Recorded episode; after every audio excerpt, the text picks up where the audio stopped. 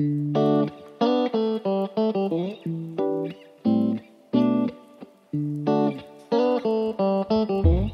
天想要跟大家介绍横跨东北角及宜兰海岸国家风景区以及大东北角观光圈的放大东北角系列活动。那台湾的北部海岸线其实无论在地形、历史、人文跟生活风格上都非常的丰富而且多元，有山有海，如今还有艺术。为什么会这么说呢？今年我们的放大东北角系列活动，除了将带领大家体验东北角地区的山海景观之外呢，也结合合了艺术、旅行、在地饮食与地景进行策展。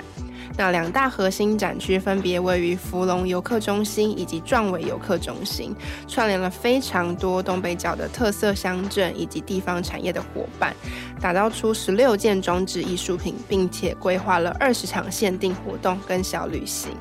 这些活动让参与的民众可以从新北到宜兰，处处都有的看跟有的玩。那更多活动跟小旅行的相关资讯，有兴趣的听众朋友可以点击节目下方链接，了解更多放大东北角的游玩攻略跟展览细节哦。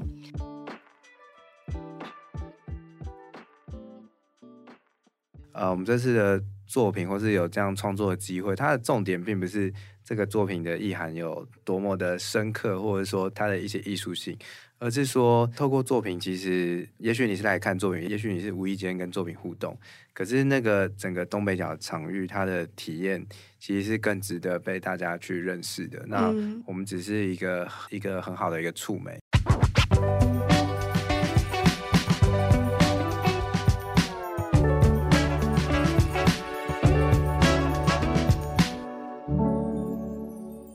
设计里看生活，在生活里找设计。Hello，各位设计关键字的听众朋友们，大家好，我是艺兴，欢迎大家收听《关设计什么事》单元。在这个单元里呢，我们将会介绍生活当中与设计相关的大小事，带领大家感受生活，同时也体验设计。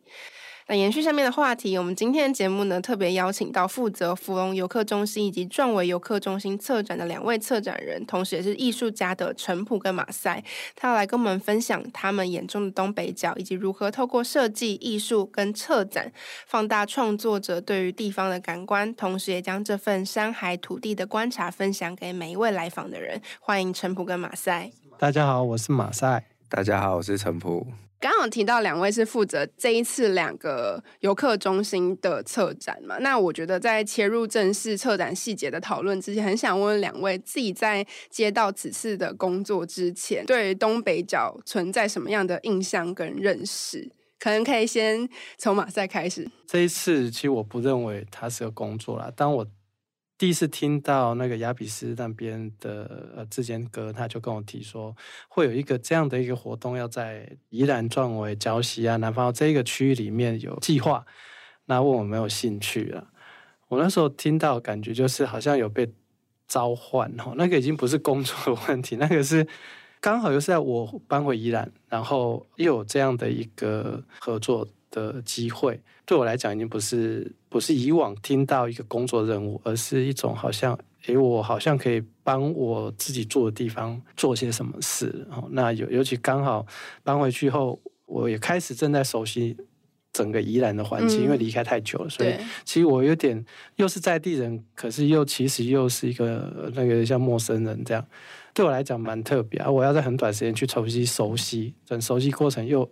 充满了新的惊喜，所以这样的一个机会让我去想说，我该用什么样的角度，跟用什么样的一个思维方向去塑造、介绍一个我想要介绍的宜兰这样子。嗯，那重新回去跟过去，你对这个地方的印象起到很大的改变。我到台北二十多年了哈，所以其实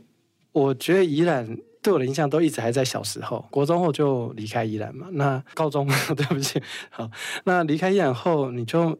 一直没有机会回去，因为要工作，要讨生活，要这样子一直在外面奔波。那现在回头看，有一种很陌生，可又很熟悉。那好像跟我以前又不太一样，但它又是真实的样子。它有一种跳了一个时空，中间是空白的，嗯，很像。人家让电影里面不是会有走进时空隧道，然后再走出来，发现哎，怎么人是全非啊？但虽然还没到人是全非了，但是就是已经不同样子。那我其实会觉得，宜兰虽然它现在不同样子哦。可是绝大部分人对宜兰的一些印象，或者对宜兰的代表性，我自己觉得好像这几十年来好像都差不多。就是你听到宜兰，想到宜兰，就是哦，好山好水，农产品啊，然后物产丰富这些。我其实在这一次，我就很想要，刚好透过我自己的发现，跟我自己遇到的惊喜，我想把这些东西来介绍给想要认识宜兰或者不认识宜兰的人。因为我自己都已经在重新回来后被经验过了，然后那些经验的或者那些从以前累积下来然后转化的一些想法，我想刚好可以透过这次机会来做一个你没想过的宜兰来介绍给大家，这样子。那陈普呢？自己对于东北角这个地方新的观点跟本来的想象？东北角对我来说一直都非常熟悉，就是呃本来就很喜欢去夏天的时候都很喜欢去玩水。所以其实东北角有非常多的点，从基隆，然后一路可能龙洞、北海岸，然后可能南亚奇岩，然后毛澳，一直到芙蓉。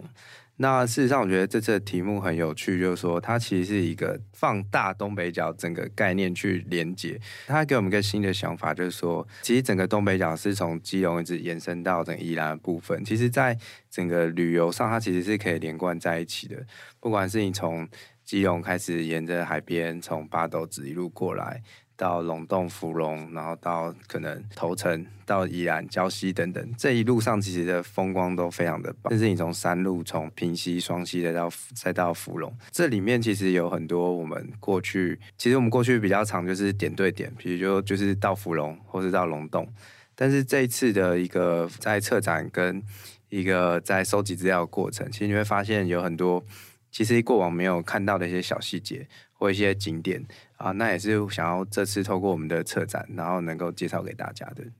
我自己也是，以前大家想到东北角或是东北角旅游，好像就是有一个印象在那边，好像就在那个地方，可是不太知道那个地方确切有哪一些城镇，或是经过哪一些地方。就东北角可能对于每一个人的定义都有一点不太一样。其实它这个命题很有趣，因为东北角其实太多很棒的景点，嗯、那借由这样的一个。整体的气划，其实整个东北角它是包含山的行程和海的行程，其实真的都非常精彩，嗯，甚至有很多人文的一些元素在里面，甚至说现在很多的青年人，他们都从可能不一定是回到自己的故乡，他可能是到一个离城市不会太远的一个又有一点比较自然氛围的环境去重新的创业，所以这次在策展过程中，其实发现有很多新的一些店家跟一些面貌。在政府跟民间的合力推动之下，其实跟我们过去认识的东北角有很大的转变跟不同。对，的确好像蛮多呃所谓的新创型或者年轻的族群，重新投入这种我们原本认为不会有年轻人去去的一个环境啊。这个是这次合作这个放大东北角有发现。这样的一个形态，嗯，然后也经过这一次，把这一些人可能原本都是单点的在地方开展，但是他可以一次性的被串联起来，嗯，嗯，可以群聚起来。因为这一次陈普是负责芙蓉嘛，对，那在这个过程中，你对于这个地方有没有做了哪一些体验？跟你有没有什么新的发现、有趣的发现？呃，其实芙蓉那时候我接到这题目，想说。芙蓉有需要在做什么 营销宣传了吗？他每次到假日就是一个爆炸爆满的状态。真的，其实对于就是在地的经营业者来说，其实他们近年有做很多新的一些变革，或是它的软体升级，其实他也都还是很希望透过一次一次的活动能够更新。那接下来再包含现在在芙蓉周边。甚至你说龙洞等等区有很多新型的新形态的水上活动的一些模式，包含游艇、风帆或是 SUP 等等，这些都是一些比较新形态的一些水上的一些活动。它跟我们以前小时候去就是玩沙，这个状态已经完全不同了。那它其实辐射出来，这整个旅游产业已经是一个巨规模化，然后它的休憩的。一个品质，还有一个状态，都是一个很好的一个状态。所以，其实在地的叶子也很希望，就是透过各式各样的活动跟视角，去让他们的改变被看到。那其实包含在芙蓉周边有一些艺术的聚落，就像我刚刚提到，很多年轻的创业者，甚至有一些沙雕艺术的老师，或是一些新的餐厅，都在整个周围去慢慢的就是开始了他们的事业。我觉得这个都是很值得大家在透过这次活动，或者说透过一个新的完整的东北角的包装，然后去重新的认识东北角这样。嗯嗯，刚刚前面马赛有提到说，就是比较广泛的讲宜兰这个地方对你而言的意义，但是这一次的策展比较聚焦在壮围这个地方嘛？应该说这一次有三个聚焦点，一个是礁溪，一个是壮围，一个是南方澳。嗯，那呃三个地方其实有两种属性表现，呃两个是户外的立体装置，一个是室内的。嗯、那也不能说特别着重在哪里，只是说。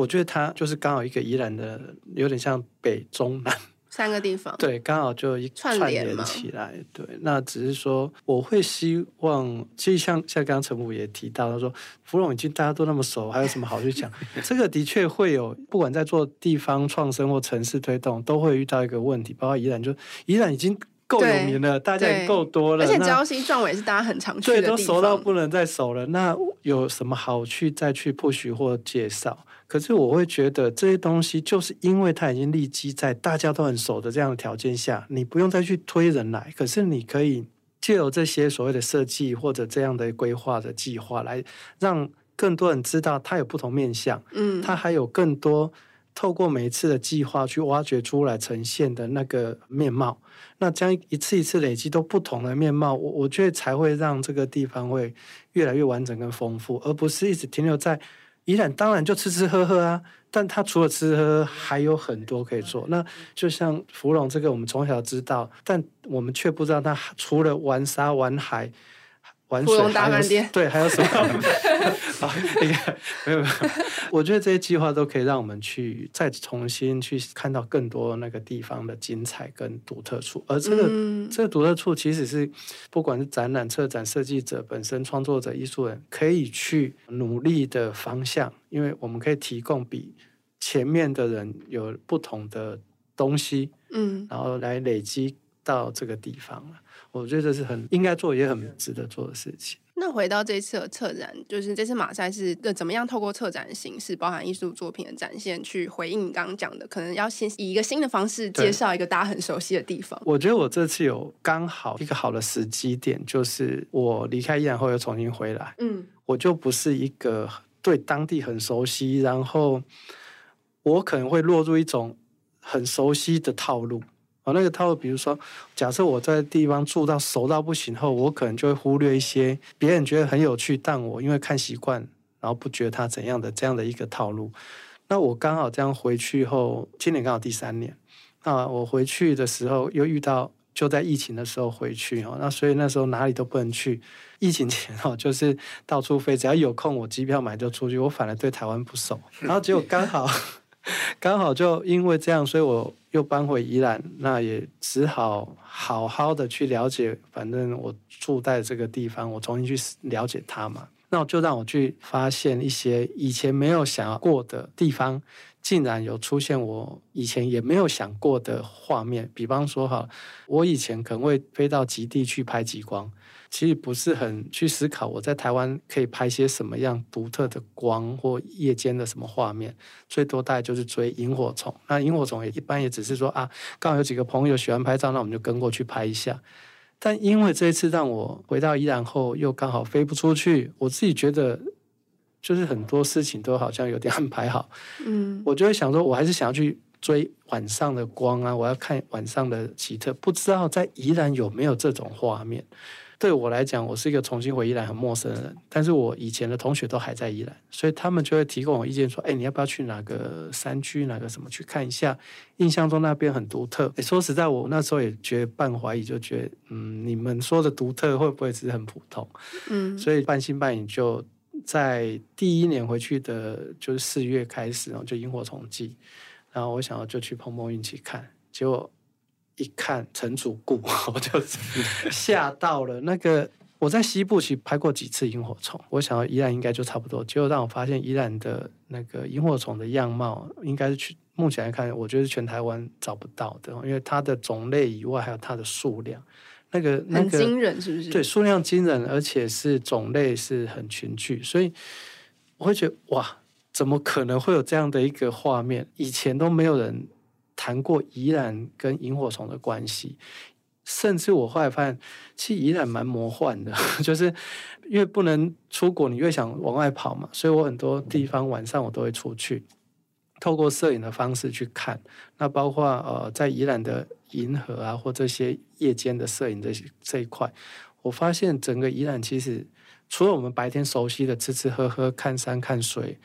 然后再顺便塞个车，这种特殊壮观的景色。但我觉得晚上其实有世界级的魔幻呢、啊。就以我可能到处跑的经验来讲，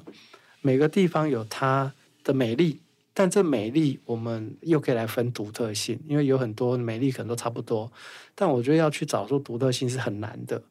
我觉得宜兰真的有这样的一个独特性，可以让我很臭屁讲说：“哎，我们宜兰有，你们没有。就”就这一块刚好是我觉得是阴错阳差，很多环节全部都有凑上，然后最后，哎，我刚好透过这一次放大东北角机会，可以让我去想说啊，我应该给你们看点不一样，嗯，给你们看一看，吓一下，这样哦让你们嫉妒一下。那这是我们宜兰的一个特别样貌。嗯，我会从这样的一个角度去，包括壮伟的，或者是胶西，或者是南方澳这一块，它当然有不同的角度啦。那比如说南方澳的，可能就从我小时候就南方澳长大，然后对于这些鲸豚类、巨大型的鱼类的情感，还有观感，还有印象来做一个疗伤的创意啦。嗯、那礁溪这个，我就是比较着重在。除了凸显礁溪它本身的一个温泉脉的特性以外，那我也想把它连接在世界跟一种心灵上的享受，比如说奇幻的，我创造了一只奇幻熊。那这奇幻熊其实也是从北极熊来做一个连接的发展的构思。那因为我去阿拉斯加去了大概二十多趟。我在那边追光的过程，其实最喜欢就是去泡温泉。他们的温泉叫极地温泉哦，去泉。那他在那个一个叫啊 Chilliwack Hot Spring 气纳温泉，它那个温泉跟礁溪的温泉是它是很就一样的那种无色无味，所以我都会觉得哇，那这边有最喜欢去的极地做一个连接。那我也很希望让那边独特的像北极熊这种生物啊，也都来。感受一下我们礁溪它的这样一个品质很好的温泉脉这样子，所以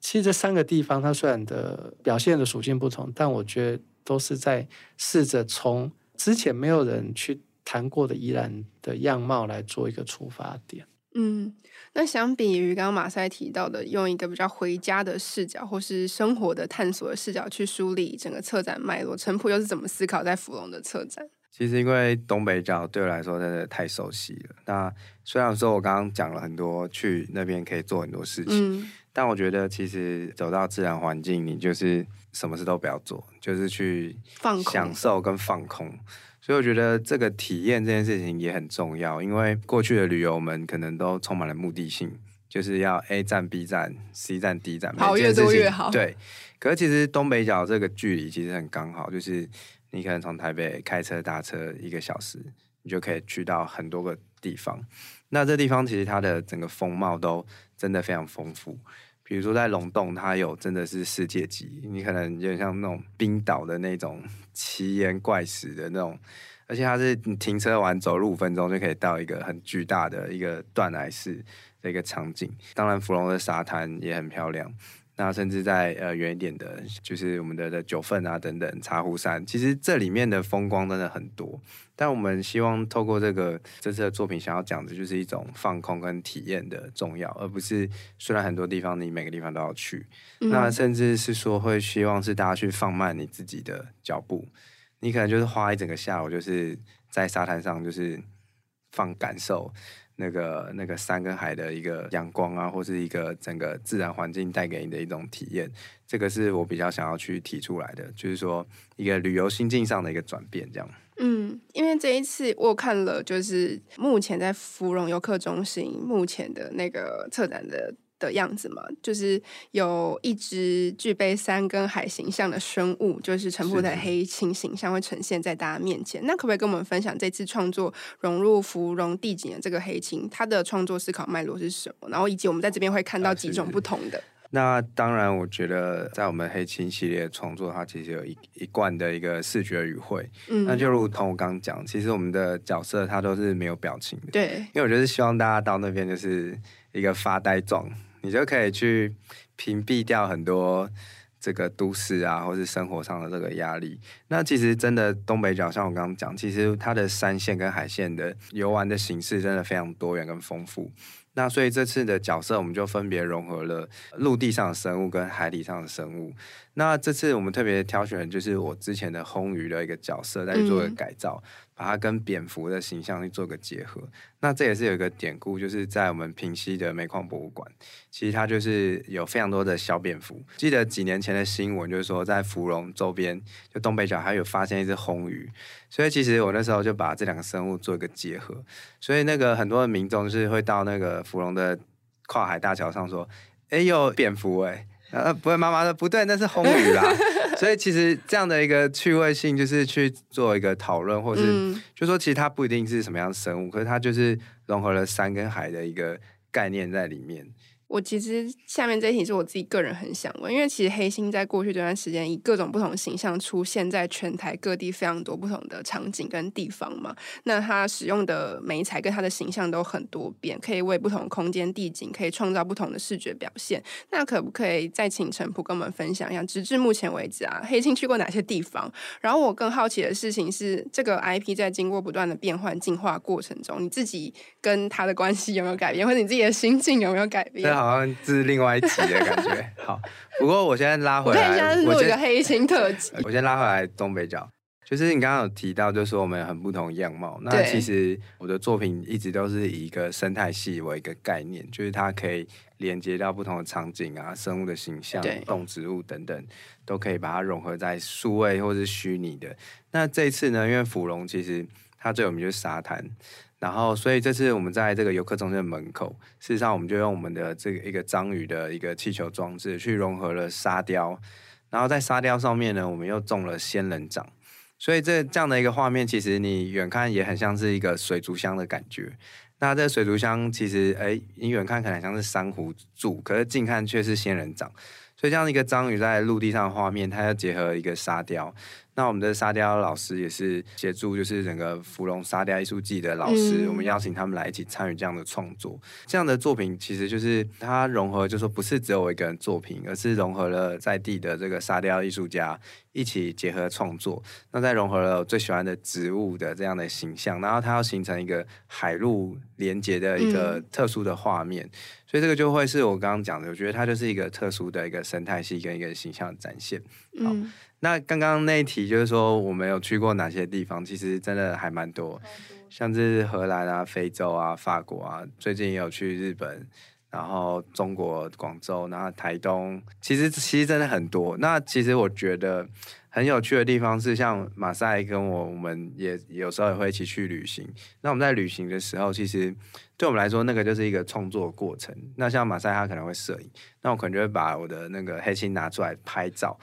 所以，所以我觉得某种程度其实就会鼓励大家说，你在旅行的过程中，你要创造一些独一无二的回忆。这件事情其实你的旅行就是一个创作，它可能有时候你拿回来纪念品不一定是买到什么东西，而是你带回什么样的画面，你带回什么样的体验，那那个画面又会让你引起很多新的思考联想，或者让别人引起很多新的思考联想。回到这次芙蓉，我很希望大家一直去跟那个跨海大桥上面那个蝙蝠魟鱼一起一合照，或是记录一下那个画面，因为那个桥其实就是一个大家很既定的印象，但是在一个既定的印象上，又创造一个新的视觉元素，那这个就是我们觉得，哎，它就会产生一种新的感觉跟想法，这样。黑青在这个场域里面，其实三百六十度，你可以从各个不同角度去看它嘛。那陈普你自己有最推荐的拍照角度吗？芙蓉最近有一间新的星巴克，大家不知道有没有知道这件事情？那我是最近去布展才发现。那事实上，我们其实有别于以往很大型的，因为不适合在海边，我们布置了很多小型的。嗯、那我们其实就是希望大家去一个探索，跟往一些细节点去发掘的这件事情。就是说，你来到福隆，不是只有走这个跨海大桥，你可以先去星巴克喝个饮料，然后再走到旁边草皮坐一下。然后再从这个跨海大桥再过去，那甚至在我们的平溪煤矿博物馆也有布置，它在低中高层都有不同的这样的一个作品，其实就是想要去传递一个观念说，说不同的体验其实就在你的转弯处不远的地方，其实就是换一个视角。换一个路线，你其实都会有新的发现。这次的作品我觉得很有意思，就是它跟我们过去作品这种比较大型的这种作品比较不一样，比较不一样，嗯，那反而是可以创造很个人化，然后很不一样的体验的思考，这样。那美彩的使用上呢，会担心什么沙啊、海风什么之类的？呃，对，这次我们就是在选用在雕塑的材质上，就是希望它是可以在户外维持比较长的一段时间。那这部分其实也是蛮挑战的，我们很怕那个红鱼在那边就晒晒，就有点融化，就 弯腰这样。对，可能有另外的话题不知道。可是，可是其实这次的确在材质上也对我们来说是一个新的尝试。那我觉得这样子也蛮有趣的。如果我的作品可以在芙蓉这个这么严酷的场域撑过 两到四个月的话，那我觉得对我来讲是一个很棒的。那我们以后就可以去沙漠了，这样。呃，芙蓉就是差不多沙漠，那个风真的超大，然后那个阳光也真的超热，所以真的，所以我觉得在整个布展过程中，就是真的不时都会很想要直接跳到海里面去游泳一下。当然有时候会偷偷。这两位都晒满黑的。对对对对对，没错没错。也不是我们愿意的。对。那回到刚刚马赛提到，就是站在家乡的土地看这个地方，跟站在世界的土地看家乡，我觉得这种近看跟遥看好像是两种非常不同的心境跟况味。那很常问，就是这种像马赛一样可能返乡创作的创作者，你会觉得要怎么去拿捏？说就是自己。作为一个第三者视角，还是一个生活在这边的人，会让整体的作品呈现出来，会是你真正想要表达的那个角度。这关系看简单一点，比如说、嗯、我从这个地方出生，然后在我成长过程累积了什么，就会影响我走出去看世界看世界的角度。对，嗯、那、嗯、这一次我刚有提到，比如说南方澳的户外装置，严格来讲，这三个地方，南方澳这个地方。带着最大的情感面，这样讲好了。情感面哈，南方的这一个户外装置，它是一座头鲸的尾巴，在南方内杯来，我们都讲莱比亚那个海滩哈。为什么会是以这样的一个呈现？主要是因为我在南方澳出生，那我应该一般绝大部分人更小的时候就看过座头鲸或者鲸鲸豚类了。好，那我看过这个样子，应该又跟现在看到不同，因为他们大部分都是被大卸八块 哦。在我爷爷是在渔会，所以我从小从我懂事或不懂事，我印象中就是被他抱着。在渔会，南方渔会下面走出去的渔港，看每天人家满载而归的渔获量。以那个年代，呃，应该讲四十多年前，那个年代，这个东西很正常。每艘渔船回来后满载而归，就会把所有的渔获，不管是大鱼小鱼，全部都铺在那个我们讲钢桃啊，哈，钢桃就是呃岸边这样子，码头边，那你就会看到满满的各种鱼类。甚至还有一些海豚啊，这些都是一尾一尾这样排排，像在看那种高装简那种装备展示哈，一尾一尾这样子。但是因为鲸类太大，座头鲸这种或者像一些所谓的打打龙刷，就是那种豆腐沙，要先被处理，对，都要先被处理，那都一块一块那。我是个很奇怪的南方澳小孩，我在南方澳长大，但是我从小都不吃鱼，我很怕吃鱼，也很怕鱼味，我也不知道这个跟小时候看到那样的画面，血淋淋的画面有没有关系啦。但是我就是很讨厌鱼味，可是我又在南方澳，所以其实我童年某一个程度是痛苦的，因为我会从空气中或任何地方都有鱼的味道，但是那样的一个。画面却一直留着，就是哦，原来我从小就看过海昂，鲸叫做海昂嘛，哈，那海豚叫做海迪亚，我从小就看过了海昂，可是我不知道它长什么样子，我只知道它都是一块一块血淋淋的哈。那个年代的一种，虽然很庆幸慢慢的消失，没有这样的一个。持续，但对我来说，我后来出去到世界各国，我会变成我都往比较所谓的荒郊野外或者一些比较地球原始样貌的地方。我也不知道，我就喜欢看人类很少的地方，荒郊野外，我就觉得很开心哦。那也有可能，因为我从小来自宜兰这种比较乡下的地方，我只要一出门就是就是山，就是海，就是河河流这样子。但是慢慢的，当我看到了，会在旅程中开始看到鲸鱼。看到座头鲸，看到这些鲸类的哈，那我就会觉得哇，好好，他们就这样子活生生的，这么巨大，活得好好的，完完整整的。然后甚至到后来还会像我们也跟 有拉陈普去追过，去到斯里兰卡去追鲸，也是潜下去去跟鲸类一起游泳哦。那我自己也会跑去东加，然后也是为了要拍这些座头鲸啊，这些巨大的生物，就会觉得小时候看到那些，虽然已经比较不会看到，但你就是有一种伤疤感。我会觉得这一次，我想在南方澳。把以前那个伤疤或者那样的一个阴暗面，想要把它抹掉，我就透过这样的一个装置的一个设计，座头鲸的尾巴翘起，然后我选择用白色纯白无瑕的。我我是会希望，如果有机会我们在宜兰或者在台湾任何地方再遇到这种巨大生物，它都是平平安安、开开心心的，然后不要再有以前那样的一个画面了。然后，所以我才会把它取名，这个名字叫 “See you again” 哦，就是，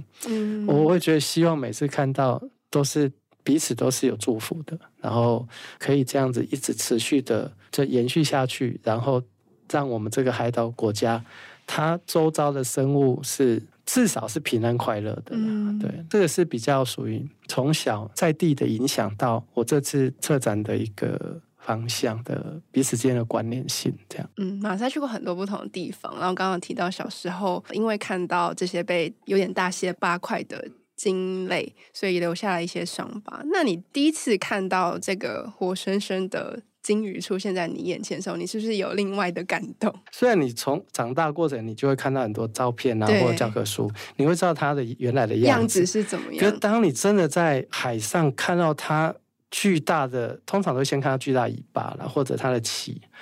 你会觉得哇，它们这么巨大，怎么会以前会是这样的一个下场？哦，那当然你也会想，我还好，现在他们都好好的存在着。然后不管是在在冰岛海域，或在挪威海域，或者是在南极的海域，我都会看到他们活生生的样子。然后周遭的人跟我一起去的人，或者不管是船家或什么，大家。跟他们的互动或者那种感受都是很平和的，是一种很幸福快乐。大家是同时在这样的一个星球里面彼此共存，觉得至少人类有进步。好，因为的确这个地球留太多那种以前的那个，不管是捕鲸船的基地啊，或者炼油的这些基地。但还好，他们都已经慢慢的成为，都已经成为那种遗迹。虽然地球还是有待进步啦，但是我觉得起码有慢慢的进步起来，那感觉是很好。所以也想把这样的观念拉进来到这一次的放到东北角这个展出里面，这样子。这一次的，就是所有艺术品跟策展，作为大家就是东北角旅行的一部分。每一个游客他不一定在遇到这一些作品或是策展内容的时候，就可以非常清楚的知道这一些创作脉络或是背后的含义。当然，听我们 podcast 就可以。呃，但是就是因为这样，大家跟这些艺术品互动，可能有深浅不一的关系嘛。那两位在思考创作的时候，是不是也考量到它的互动性的部分？因为毕竟他们是旅行中的一环。其实我觉得。透过这次创作，其实它的重点可能不一定是那个作品本身，而是它好像要告诉我们说，哎，整个东北角已经准备好了，做了很多改变，做了有很多新的发现跟体验。那包含其实马赛他的在这个壮伟的作品是萤火虫，那时候他有带我去看，嗯，哇，那个真的是非常惊为天人，就是他那个萤火虫是从的整个三百六十度被萤火虫包围的。那种极度壮观的感觉，所以其实我觉得，呃，我们这次的作品或是有这样创作的机会，它的重点并不是这个作品的意涵有多么的深刻，或者说它的一些艺术性。而是说，透过作品，其实也许你是来看作品，也许你是无意间跟作品互动。可是那个整个东北角的场域，它的体验其实是更值得被大家去认识的。那我们只是一个一个很好的一个触媒。那借由一些形象活动，或者说一些作品的一些聚焦，让大家用整个东北角的概念去看这个旅游。就是说，哎，我今天不会说我到基隆玩，到宜兰玩，或是我到新北市玩，而是一个整个东北角的一个概念。那用一个整个东北角的概念，它在旅游的整个规划上就可以是很放松的、很慢的。我跟宜兰也很熟，我就说，哎，为什么不找我做宜兰？对对对对对，我等到了。对，所以其实我觉得，就是说，我们借由观光再连接一些艺术，因为过去观光跟艺术是。分得很开嘛，所以可能做艺术设计，你就觉得哇，观光就是啊游览车啊，就是就像你买东西，那这样的时代已经过去了。借由这样的一点连接，它是可以互相加成，然后互相让彼此的体验跟商业效益都是被满足的。嗯、那同时，它也可以看到我们这个不同的乡镇、不同城市整个东北角的一个进步，这样子。嗯，当然好像把艺术想得太高大上，但是有时候它不一定是在于你看懂或看不懂啊，就是你去到那边，然后你跟他发生的关系，你跟他拍一张照，你你跟他的关系就已经完成了。对，没错，就是一种。不期而遇的一个小体验，就像在那个呃平西煤矿博物馆有做一只小小红鱼粘在那个火车头上，其实那样子的一个作品的亲近跟互动性，其实有小小的有趣味。嗯、你说我有多少的意涵或等等，其实也没有那么那么深刻，但是其实它就是创造一种视角这样子。那如果推荐一个东北角，你觉得最值得大家去的地方，现在你会推荐哪一个？我可以讲真的超多个，那你只现在只能选一个。我没有办法，我觉得整个东北角，对，整个东北角就是一个这样，从基隆真的基隆和平岛，和平岛，然后到可能就是到龙洞，然后到福隆、平溪、双溪。然后再到礁溪，现在有很多游艇的这个游乐的一个生态。那宜兰就是南方澳、南澳，然后甚至在山上等等。其实我觉得这个体验真的太丰富了，就是一年四季，就是我们一直都是往这些地方去跑，所以其实真的没有办法 去推荐一个。对对对，一个就是东北角，对，一个就是东北角 这样，因为真的太好玩了，真的。你可以把它称为东北角跟小国这样子。对，因为因为这个有趣的地方就是说，哎，我们不会说我们一定要去九份。嗯。对，如果说我推荐你的，就我就是要去九份。可是如果你放大来看，这整个周围的环境是都非常的丰富，而且可以去。好好的一起去体验这样子，因为这次的目的其实就是串联了，对，就是、串联没错、嗯、没错。因为大家可能平常说哦，我们去个基隆，我们去个九份，或者我们去个哪里，嗯、但我们不会想说，哎，我们可能安排一个行程是走一个东北角的路线。对，对，有某几次布展的时候，可能就是先开到基隆吃个东西。嗯然后再沿着这个北海岸这样子，哇，看到福隆，就觉得哇，我到底是来玩还是来 还在工作？可是夏天你就是看到那个海，你其实心情就非常好。你知道我们可以出一个策展人推荐路线？对，我觉得应该不是点，应该是一个。路线对，然后可能日夜啊，对，其实像像现在基隆也有很。很新的一些饭店旅游各种，我觉得真的很热爱这个区域，所以我觉得真的好难推荐。嗯、最后一题想要问是，就是两位这一次在透过这次的策展，当然刚刚分享很多自己对于这个东北角地区的不同的情感面嘛。那这一次策展，你觉得收获最多的会是什么？觉得收获最多的其实就是看到这些我很熟悉的地方有很多改变的部分，是真的是透过这次的策展去慢慢发现。比如说像那个煤矿博物馆，它里面这样附属一个餐厅，叫炭火大叔。这间餐厅好像蛮有名，因为它好像都完全预约不到。然后它还是一个以前的一个文化人去到那里去特别开的一个餐厅。那你就会发现真的很神奇，现在的这种好的店、好的点，它不一定要开在人很多的地方。那他其实慢慢去经营出一个自己的味道，一个自己的品味，他也不一定要真的很多人知道，可是他就可以维持一个经济的一个状态。这样的一个情形在东北角这次有发现了非常多。那包含很多的这些软硬体的一些升级啊，这些软硬体的升级都不是重点在说要非常多的观光客创造很多的产值，而是他去深度的去体验这整个借由这个山海环境去做很很好的一个体验的一个介绍也好，说是一个分享也好，所以我觉得这个观光概念的这个转型是我这次一个很深刻的一个发现，然后也发现真的。有很多年轻的，我觉得不要讲年轻，其实很多各个年龄层人都就会来到这地方创业。就双溪也有一个丝肉咖啡啊，这个也很有名。芙蓉这个毛澳渔村啊，或是在北边一点福联国小，这周围真的有太多的一个新的一个创业者。那这个是我觉得这次最重要的一个发现。这样子，嗯，我的部分我应该收获最多的人哦，我很想把自己捡回来。明明是个任务，那在这些任务的前置发想，然后包括中间的设计规划这一块，